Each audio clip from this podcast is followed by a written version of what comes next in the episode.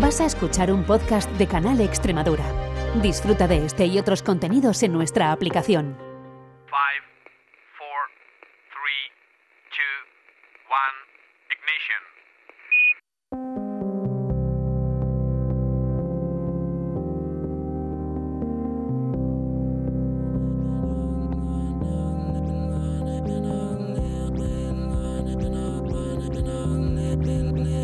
En Canal Extremadura Radio comienza Principio de Incertidumbre con Jorge Solís. Bienvenidos a Principio de Incertidumbre, el espacio de investigación y ciencia de Canal Extremadura Radio. Las angiospermas, las plantas con flor, aparecieron en la Tierra hace unos 130 millones de años y muy poco después ya fueron capaces de llenar de color todo el planeta. Para ello encontraron unos excelentes aliados en los insectos y las aves, que les ayudan desde entonces a fecundarse por medio de los granos de polen.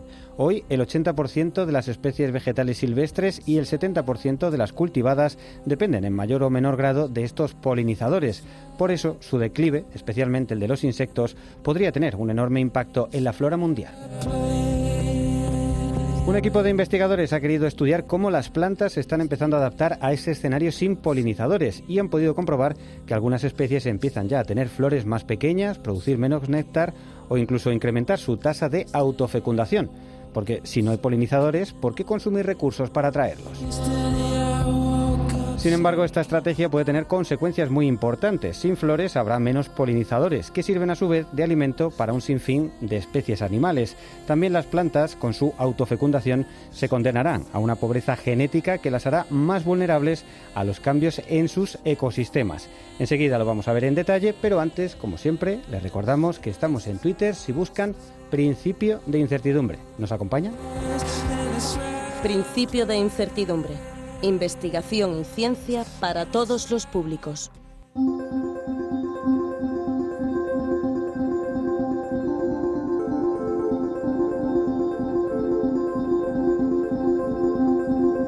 El planeta se está quedando sin polinizadores. Ante este problema, ¿quién se va a encargar de la fecundación de las plantas? Pues parece que en principio lo pueden hacer ellas mismas. La tasa de autofecundación de ciertos tipos de plantas silvestres en Europa ha aumentado casi un 30%. Y ante esta circunstancia, ¿para qué van a necesitar las plantas a las flores o al néctar? Un equipo de botánicos franceses ha estudiado la evolución de las flores y el néctar en el caso de los pensamientos silvestres de la especie Viola arbensis y han llegado a la conclusión de que ambos atributos, tanto las flores como el néctar, han menguado considerablemente si se comparan los ejemplares actuales con los que había hace 30 años. Estos resultados, inquietantes, acaban de ser publicados en la revista científica New Phytologist. Para conocer más detalles de este trabajo y otros semejantes en los que se recurre a la denominada ecología de la resurrección, enseguida vamos a ver de qué eh, va esto, en qué consiste, vamos a conversar con Sergio Ramos, que es investigador postdoctoral en el Departamento de Geografía, en concreto en el grupo de Genética Espacial en la Universidad de Zúrich. Así que lo primero es darle la bienvenida a nuestro programa, Principio de Incertidumbre. Sergio, ¿qué tal? Bienvenido. Hola, buenos días, ¿qué tal? Bueno, muy bien, muy interesados por conocer eh, vuestro campo de trabajo. Todo esto de la ecología evolutiva nos parece fascinante, muy al caso del momento en el que estamos viviendo de cambio global y también un poco preocupados, ¿no? porque si, si, si, es llamativo poder observar todos estos cambios en nuestro tiempo vital, también es cierto que, que, que bueno, eh, no auguran cosas buenas. Vamos a ver un poco en detalle eh, qué tipo de trabajos hacéis y un poco a qué conclusiones habéis llegado. Si te parece, para ir calentando un poco motores y ponernos un poco perspectiva, mm, por prototipo de, de trabajo eh, en este área, podríamos comentar eh, este paper que se ha publicado recientemente en New Phytologist y en el que, bueno, como comentábamos en la introducción, un grupo de de, de, se ha interesado un poco en ver la evolución en los últimos 30 años, tres décadas más o menos, eh, de la especie de pensamientos, ¿no? Porque se habían dado cuenta de que cada vez eh, las flores eran más pequeñas. Eh, cuéntanos un poco cómo se trabaja en este campo y cómo han podido ver cómo eran las flores de hace 30 años. Sí, el, artículo es muy interesante es, porque justo utilizan una técnica que, que permite ver eh, cambios evolutivos en, en, nuestro tiempo actual, eh, en tiempo ecológico, como le llamamos nosotros, ¿no? Eh, digamos que mm, nosotros consideramos eh, dos escalas principalmente. El tiempo ecológico, que es el que podemos ver año con año, generación tras generación, y el tiempo evolutivo, ¿no? Que se considera escalas mucho más largas de incluso millones de años eh, y ese sería la, el punto de partida, ¿no? Porque, por ejemplo, eh, para ponerlo en contexto, para poner en contexto lo que lo que estos investigadores franceses encontraron, eh, la idea de que estos cambios evolutivos ocurren eh, es eh, a, a, escalas eh, evolutivas, ¿no? Como muy largas, difíciles de observar en tiempo real, pero en realidad lo que se ha visto con esta, con, con experimentos de evolución y con, por ejemplo, técnicas como la que utilizan ellos, la resurrección, que ahora vamos a, ver de qué se trata, eh, justo esto te permite ver eh, cambios evolutivos en, en tiempo ecológico o en, en, escalas donde nosotros lo podemos observar, ¿no? Em, y por ejemplo, eh, la idea de que, en concreto, la idea de que las plantas están evolucionando hacia la autofertilización, eh, se sabe muy bien. De hecho, eh, en las plantas, en la historia evolutiva de las plantas, muchas familias de plantas lo han mostrado, eh, lo han, han mostrado que esa evolución ocurre. Es, digamos, de manera natural, es una transición evolutiva muy importante, frecuente, pero se consideraba que esas, esa transición hacia la autofertilización solo se podía ver en tiempo evolutivo. Eh, lo que hemos visto es que está ocurriendo a velocidades mucho más rápidas, de manera que lo podemos observar tanto en el laboratorio como eh, en ambientes naturales, ¿no? y eso es lo, impresionante. Entonces, lo que ellos hacen en este, en este artículo con, con la técnica de la resurrección, que consiste prácticamente en almacenar semillas de poblaciones de plantas de ciertas localidades, eh, mantenerlas, eh, digamos, en condiciones de refrigeración, por ejemplo, em, y eh, digamos que consiste en colectar de manera sistemática cada determinado tiempo, idealmente, semillas de las mismas poblaciones y después de un par de décadas, digamos, como lo, como lo hicieron justamente ellos, en el que tenían semillas almacenadas de los años 90 y de los años, eh, bueno, de principios de los años 2000, compararon en, en el 2021, eh, crecieron semillas de las poblaciones actuales y las compararon con las semillas eh, almacenadas de hace, sí, de hace 10, 20 años y, ahí lo que puedes hacer es una comparación, digamos, a como, como decimos nosotros, como snapshots, ¿no? Como en ventanas de tiempo donde eh, las condiciones eran completamente diferentes a las que han eh, experimentado las plantas desde el momento en que comenzó la colecta de las semillas hasta el hasta el momento actual, ¿no? Entonces, eh, al hacer esa esa comparación, te permite ver cómo, eh, cómo y en qué rasgos han cambiado las plantas, ¿no? Entonces lo que ellos hacen con estas comparaciones es justo ver cómo, cómo las flores en sí, cómo los rasgos de las flores han eh, cambiado a lo largo del tiempo con estos, eh, en estas ventanas, digamos, evolutivas. Y, y justo ven que sí, que el tamaño de las flores se ha reducido, que las plantas actuales ya no producen tanto néctar porque aparentemente no necesitan producir néctar si no hay polinizadores que lo consuman. Y una cosa muy importante justo es que han, eh, están evolucionando, eh, según los patrones que ellos ven, hacia la autofertilización. Entonces, esto, sí, eso es lo que llama la atención, que eh, en 30 años prácticamente hay una hay un aumento de la autofertilización y em, no recuerdo si ellos eh, hacen eh, colectas o si hacen observaciones también de los polinizadores, pero eh, en general se atribuye que estos cambios han sido causados por la escasez o el decline de los polinizadores, ¿no? de las comunidades de insectos polinizadores. Y en general eso es el patrón que, que conlleva a que las plantas en, en general evolucionen hacia la autofertilización que si no hay insectos que muevan el polen, eso es lo que uno, uno de los promotores, digamos, de que las plantas comiencen a evolucionar, a fertilizarse ellas mismas. Claro, es que esto es, es, muy llamativo, ¿no? Eh, ha, caído el número de polinizadores y las plantas con flores pues se adaptan rápidamente, ¿no? Ante el esfuerzo y la energía que tienen que emplear para, para atraer a esos polinizadores, eh, bueno, pues empiezan a reducir, ¿no? Habían visto que, si comparaban esas eh, semillas, esas plantas, de cómo eran hace 20 años, pues con respecto a las actuales, se veía una reducción del 10% de la superficie de la flor, una reducción del 20% de la producción de néctar y un incremento del 30% de la fertilización, ¿no? Eh, claro, se puede decir, bueno, a ver, esto es un estudio que está muy, muy centrado en una zona muy concreta de Francia, en el entorno de París, donde se había observado también una disminución de en torno al 30% de polinizadores. Eh, ¿Estamos observando un fenómeno que es local o sí que puede darnos una idea de algo que pueda estar pasando a una escala más grande en el planeta? Sí, no, totalmente. Es eh, a escala global. Eh, principalmente porque básicamente todos los paisajes están siendo alterados por el humano, ¿no? Entonces, eh, por ejemplo, en el paisaje agroecológico, que digamos es donde podemos encontrar comunidades naturales de plantas viviendo, creciendo junto a cultivos, ¿no? Que son altamente manejados. Eh, el, paisaje agroecológico es un ambiente muy hostil, ¿no? Para las plantas y para las comunidades de insectos, porque por un lado tienes que se aplican, por ejemplo, herbicidas para matar a las justo esas comunidades naturales que se consideran malas hierbas, pero en realidad, eh, bueno, tienen una función ecológica todavía, ¿no? Dentro de los cultivos. Eh, dentro de los campos de cultivos en el paisaje agroecológico. Y por otro lado tienes eh, que se aplican insecticidas, justo para matar a los insectos también. Y eso, aunque está, la idea es matar a los insectos eh, que se comen a los cultivos, afecta básicamente a todos los insectos, a los benéficos también, ¿no? Que, que son los que polinizan, los que se comen también a los herbívoros, eh, los insectos herbívoros, entonces afecta a todo el mundo.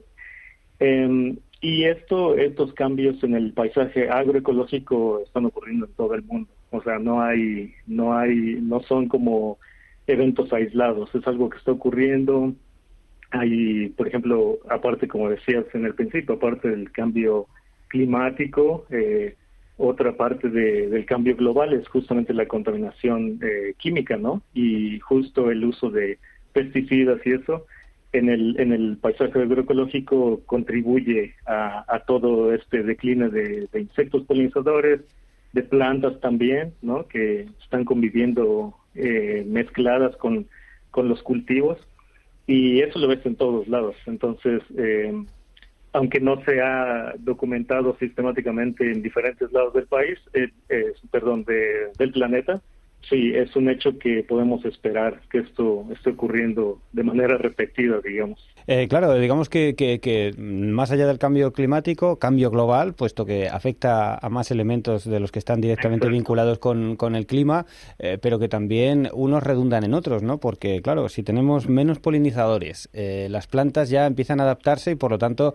redundan en ese proceso de que sea más difícil que haya polinizadores, ¿no? Porque va a haber menos flores de las que se puedan alimentar, etcétera. es un problema que se, que se acrecienta, pero, claro, también estamos hablando de que mm, esta serie de, de, de insectos pues eh, incluso, bueno, se menciona aquí el dato, el 70% de, de, los cultivos agrícolas dependen todavía de polinizadores, el 80% de, de, las flores silvestres dependen de polinizadores. Si este proceso empieza a, darse o, se empieza a reforzar, eh, pues tendríamos un, un, problema bastante grande, ¿no? Porque para empezar, te acabarías eliminando a buena parte de los insectos que, bueno, pues también están en la base de la cadena trófica, ¿no? O sea, que todo esto está relacionado, es el problema, ¿no? Es una cadena y si, si un eslabón se rompe empieza a dejar de funcionar todo. Claro, sí, por un lado tienes a las plantas que, aunque nosotros eh, tendemos a, clasificarlas dependiendo de cómo nos benefician, por ejemplo, si no nos benefician les llamamos malas hierbas, ¿no? Si nos benefician, bueno, pues las cuidamos y todo. Pero en realidad las plantas son la base de la vida en, la tierra, porque son eh, los la, son los organismos que, aparte de, otros, ¿no? que pueden fotosintetizar, que utilizan la, energía del sol, son los más abundantes eh, en cuestión de biomasa, ¿no? Eh, y como dices tú, muchos otros niveles tróficos dependen de las plantas, nosotros dependemos de las plantas también. Y, y aunque estamos más como, lo vemos más fácilmente en los cultivos, porque obviamente producen la comida y todo, los polinizadores, por ejemplo, y las plantas las comunidades naturales de plantas que tienen la función de justo de, mantener esa red compleja eh, funcional entre plantas, insectos y así. Em, bueno, y luego los insectos, los polinizadores, por ejemplo, también tienen, eh, bueno, nos proveen servicios ecosistémicos, ¿no? Por ejemplo, la polinización, que no, no la pagamos, pero gracias a los polinizadores es que tenemos frutos, eh, muchos muchos cultivos que producen frutos necesitan de polinizadores. Y eh, sí justamente entonces si no hay si no hay si las plantas naturales si las poblaciones naturales están prescindiendo de los polinizadores entonces sí justo es como una retroalimentación hacia las comunidades de insectos que ya están declinando y a largo plazo pues no sabemos qué va a pasar pero digamos que desde el punto de vista de las plantas la autofertilización eh, ha existido porque es ventajoso, eh, pero, eh, pero bueno, no es beneficial a, largo plazo. Depende mucho de, la planta que estamos hablando. Pero en general se considera que, que, no beneficia porque es una buena estrategia, digamos, para una planta poder autofertilizarse, pero digamos que es como una estrategia que se ve a corto plazo, ¿no? Porque es como mientras la situación adversa pasa, tienes la oportunidad eh, para una planta, ¿no? Pensando con una planta, tienes la oportunidad de, de, reproducirte a ti mismo. Em, pero a un cierto punto, si esas condiciones adversas no, no, no paran, si continúa, entonces ya empezamos a tener problemas, eh, por ejemplo, de endogamia, ¿no? De que eh, los mismos genes están combinando a sí mismos y esto genera rasgos que son lo que decimos nosotros deletéreos, ¿no? Que tienen efectos negativos en el organismo. Y sí, las plantas, digamos que tienen esa capacidad de, de autofertilizarse, autorreproducirse, dependiendo de, de esas condiciones. Eh, en condiciones naturales, para darte un ejemplo, las plantas lo hacen cuando eh, están, por ejemplo, explorando nuevos territorios. Por ejemplo, las plantas invasoras. Ahí eh, se sabe bien que las plantas invasoras como justo se enfrentan a un, nuevo ambiente donde carecen de las interacciones naturales eh, a las que con las que han evolucionado de repente se enfrentan a un ambiente donde no tienen a sus polinizadores no entonces eh, en lo que se adaptan justo le, se, por un tiempo eh, se autofertilizan para mantener a la población y eventualmente se pueden adaptar a las condiciones locales, a los polinizadores locales, por ejemplo, y entonces ya comienza su éxito, digamos, en el nuevo ambiente. Eh, también las poblaciones naturales eh, ocurren que no, no, no, hay la abundancia de polinizadores no la no la encuentran en la periferia, ¿no? Digamos que en el centro de la población es donde las condiciones ambientales son más óptimas para para todo, para para crecer, eh, reproducirse, pero en la periferia de las poblaciones naturales casi siempre las, los individuos, las plantas individuales enfrentan esa escasez de polinizadores, por ejemplo, y ahí es donde se ve que evolucionan también hacia la autorreproducción y así. Entonces, esos son como ejemplos donde naturalmente las plantas se evolucionan esto eh, y utilizan esa estrategia de la autofertilización, ¿no? Pero a largo plazo, sí, no sabemos y seguramente tendría efectos eh, en cascada, ¿no? Con, con otras comunidades de plantas, con los insectos que dependen de ellas y otros animales que dependen de los insectos y los servicios que nos, que nos proveen a nosotros, ¿no?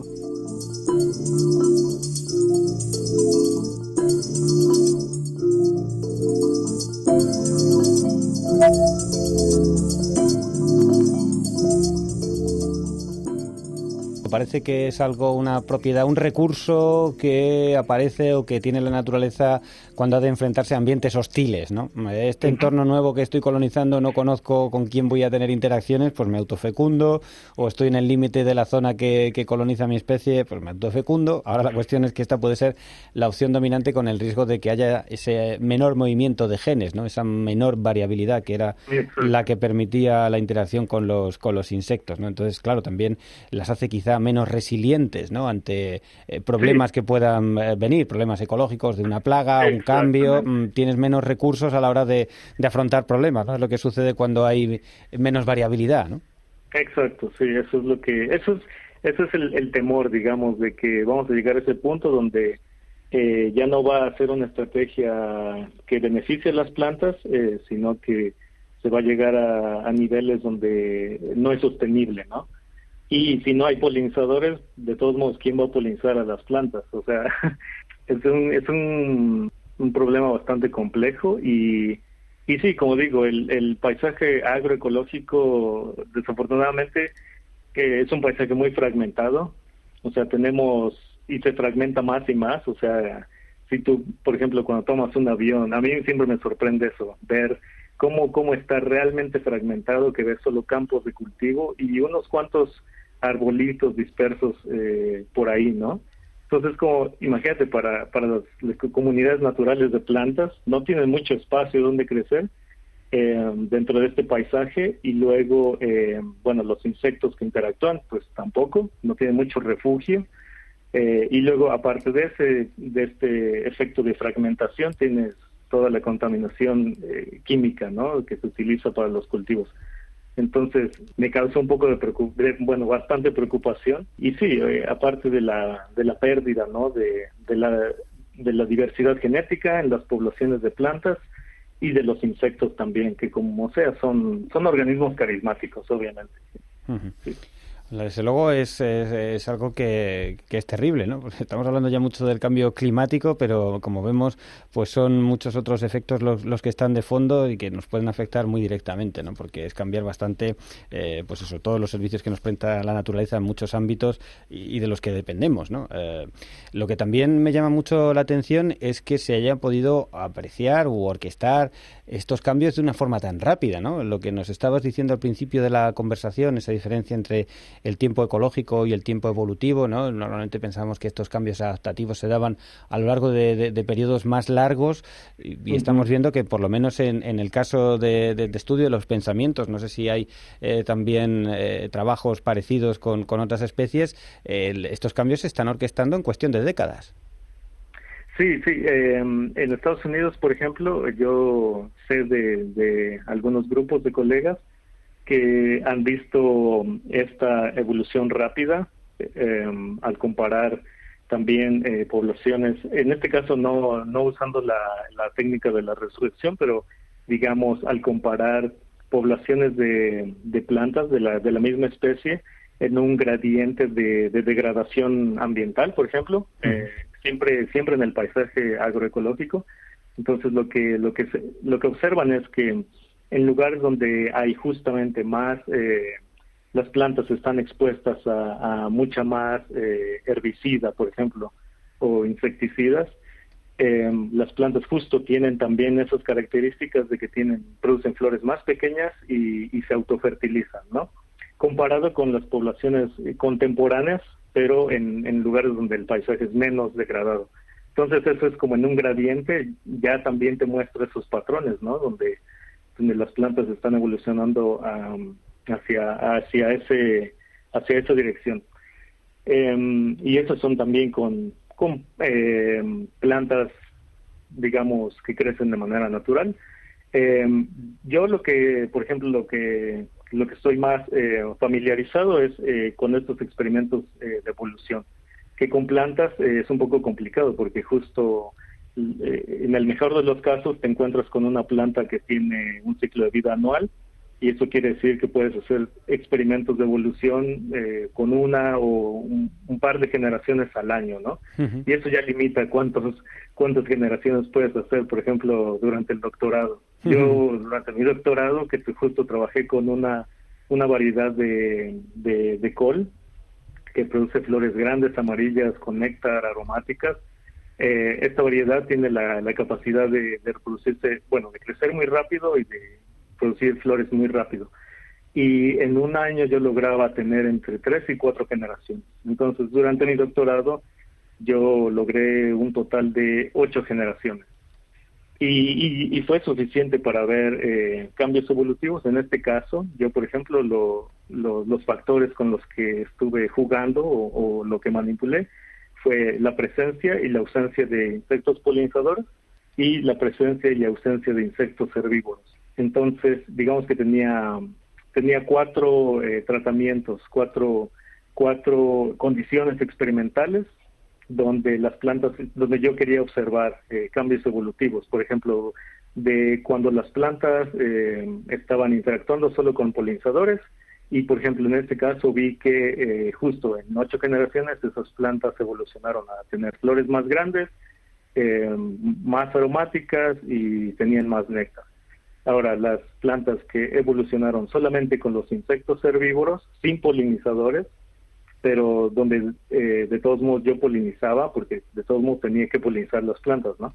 Entonces yo lo hacía, pero no como un polinizador, lo hacía de manera aleatoria, sin seleccionar por, por lo bonito que eran las flores, o digamos lo que lo que hace un polinizador, ¿no? Que selecciona por, por lo que les gusta, ¿no? Pero eh, en este caso, como yo estaba interesado en, en, cómo evolucionaban solamente con, la, con, los con los insectos herbívoros, eh, yo polinizaba de manera aleatoria para que de todos modos hubiera semillas para la siguiente generación. Y en este caso, eh, lo que observé es que las plantas justo producían flores más pequeñas relativamente a las, a las del otro tratamiento y eh, también redujeron su, su capacidad de, de, aroma, ¿no? De producción de volátiles. el néctar también se redujo y lo mismo ocurrió con el, eh, con el tratamiento donde tenía justo a, ambos tipos de, insectos, ¿no? Los, los polinizadores, que serían los mutualistas, y los eh, herbívoros, que son considerados antagonistas, ¿no? Entonces, en este caso hay un conflicto entre, lo, entre los polinizadores y los herbívoros, porque la planta eh, se quiere beneficiar de los polinizadores, pero al mismo tiempo tiene que defenderse de los herbívoros, y esto prácticamente eh, genera que la planta invierta más recursos en defenderse y menos a la reproducción. Entonces, al final, esas plantas también evolucionaron con flores más pequeñas, eh, menos aromáticas y, menos néctar. Entonces, aquí lo que se pudo ver es que en unas cuantas generaciones y en esas condiciones experimentales, las plantas que solamente eh, evolucionan con los polinizadores justamente evolucionan hacia rasgos que que le atraen más a los polinizadores. Justo en este caso yo utilicé abejas, abejorros, y, ellos seleccionaban por flores más grandes, aromáticas, con más néctar y seguramente más polen, aunque el polen no lo, no lo conté. Pero digamos que experimentos como este, en condiciones controladas, se han hecho varios y es lo que se ha visto, que las plantas en ausencia de polinizadores tienen la capacidad de justo de cambiar en unas cuantas generaciones a la autorreproducción y con las consecuencias de que eh, se reduce el atractivo floral, porque además eh, necesita energía, ¿no? Producir flores grandes con aroma y, el néctar, eh, aunque no se sabe bien cuánto cuesta esto, pero se, se sabe que, que esto incurre en costos para una planta, ¿no? Entonces, si no hay insectos a los que atraer, entonces se ahorran esos recursos, ¿no? Claro, sí, sí, sí. Eh, la, la, economía está presente en todos los ámbitos también de la naturaleza, ¿no? Esto tiene que tener un beneficio y si no, oye, me lo ahorro que, que la vida es muy complicada. Eh, claro, efectivamente. La verdad es que es sorprendente, ¿no? Porque las, las, las plantas con flores, las angiospermas, ¿no? Aparecieron en torno a unos, unos 100 millones de años más o menos y muy rápido fueron capaces de, de, colonizar y de, extenderse mucho porque eh, se estableció un poco esa, esa relación con, con, polinizadores. Y ahora lo que estamos empezando a ver es, es casi esa, esa reversión, ¿no? Eh, lo que no teníamos tan claro es que se pudiera apreciar con, con tanta velocidad, ¿no? Fíjate que tú eh, en tu trabajo has podido verlo en, tan solo ocho generaciones como, como son tan eh, reactivas a, la interacción que puedan tener con, con, el entorno. O sea, que la naturaleza puede que sea más plástica de lo que nos habíamos planteado hasta ahora, quizá, ¿no?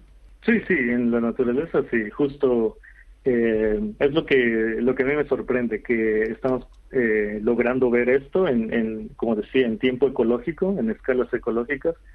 Y, y bueno eso es eso es increíble pero es alarmante también no porque porque sí es eh, sabemos que de manera natural esos cambios ocurren pero no sabemos eh, es como todo no cuando algo ocurre de manera muy rápida tal vez no tienes ni tiempo de adaptarte.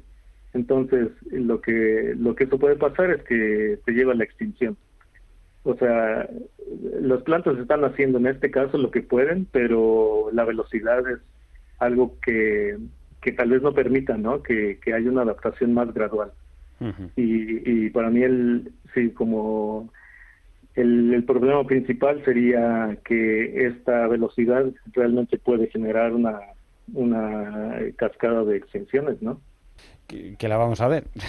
que es, eh, claro, en este aspecto eh, creo que vosotros eh, estás en un departamento que es de, geografía, ¿no? Precisamente os dedicáis un poco a, estudiar esto. Creo que es un, un, departamento multidisciplinar, ¿no? En el que hay geólogos, biólogos, en fin, un montón de, personas de campos distintos y un poco mm, lo que hacéis os lleva a estas conclusiones, porque es como estudios muy concretos, pero la, el, la gran imagen, de big picture, es un poco así también. Bueno, sí, o sea, en el, en el departamento de geografía en donde yo ahora estoy, justo es un grupo eh, interdisciplinario donde la idea es cómo, cómo podemos utilizar las tecnologías más, eh, más avanzadas, por ejemplo, satelitales o, utilizar eh, drones o, o, así para poder obtener información eh, y monitorear a la biodiversidad de manera mucho más rápida y eficiente, porque el problema hasta ahora es que si tú quieres hacer un monitoreo fino de la biodiversidad, tienes que ir al campo, tienes que observar, tienes que contar, ¿no? Y todo esto es limita el, el, el poder de alcance que puedes tener. Entonces, ahora que estamos viviendo en una en una era de increíble eh, desarrollo de tecnología, se está tratando de utilizar esas tecnologías para poder realmente monitorear eh, el estatus de la biodiversidad. Eh, y bueno, eso es lo que, lo que queremos saber nosotros, utilizando conceptos de, eh, por ejemplo, remote sensing, que sería como... dispositivos de sensores remotos, ¿no? Que te, puedan dar en, en, tiempo real lo que, lo que sucede, imagino. Exacto, sí, entonces es como tratar de combinar estas tecnologías con, eh, con conceptos en ecología, por ejemplo, eh, para justo poder, poder tener información más precisa y más rápida y mucho más escalable, ¿no? Eh, tanto en, en espacio como, como en tiempo. Entonces la idea es como, sí, como poder avanzar en estas, en estas nuevas tecnologías para poder utilizarla en beneficio de de, monitorear la biodiversidad y, poder informar también eh, tanto a los gobiernos como a, como a la población, ¿no? De qué es lo que está pasando. Y yo creo que al final esto resume muy bien lo que hemos platicado. El, el estudio de, de este grupo Frontest justo ha tenido bastante eh, interés, ha traído mucho interés en, en los medios, lo cual es muy bueno, porque de nuevo, cada vez que algo sale eh, con este tipo de noticias, la gente Sí, la gente es curiosa, entonces... Eh, Se toma conciencia, ¿no? Empieza ya. Exacto. Tiene esta función muy importante, sí. Bueno, pues tenemos que estar muy, muy atentos a cómo van evolucionando estos trabajos. Desde luego, el hecho de que eh, se pueda hacer un monitoreo en tiempo real de, cómo evolucionan los ecosistemas eh, nos va a ayudar mucho eh, a, saber exactamente en qué punto estamos y, cuál es la velocidad del cambio que, se está produciendo. Así que estaremos también muy pendientes de, cómo van evolucionando los, los, trabajos por parte de, equipos como el tuyo, donde, donde estás integrado. Y de esta forma, bueno, pues podemos volver a, a repetir esta conversación. Recordamos que Sergio Ramos es investigador postdoctoral en la Universidad de Zúrich. Sergio, muchísimas gracias por el tiempo que, has compartido con nosotros para contarnos estas cosas y mucho ánimo para el trabajo que tenéis por delante, ¿vale? al contrario, muchas gracias por la invitación. A ustedes muchas gracias por su atención. El montaje sonoro es de Inmaculada Calvo, la dirección de Jorge Solís. Les esperamos la semana que viene principio de incertidumbre, arroba canalextremadura.es.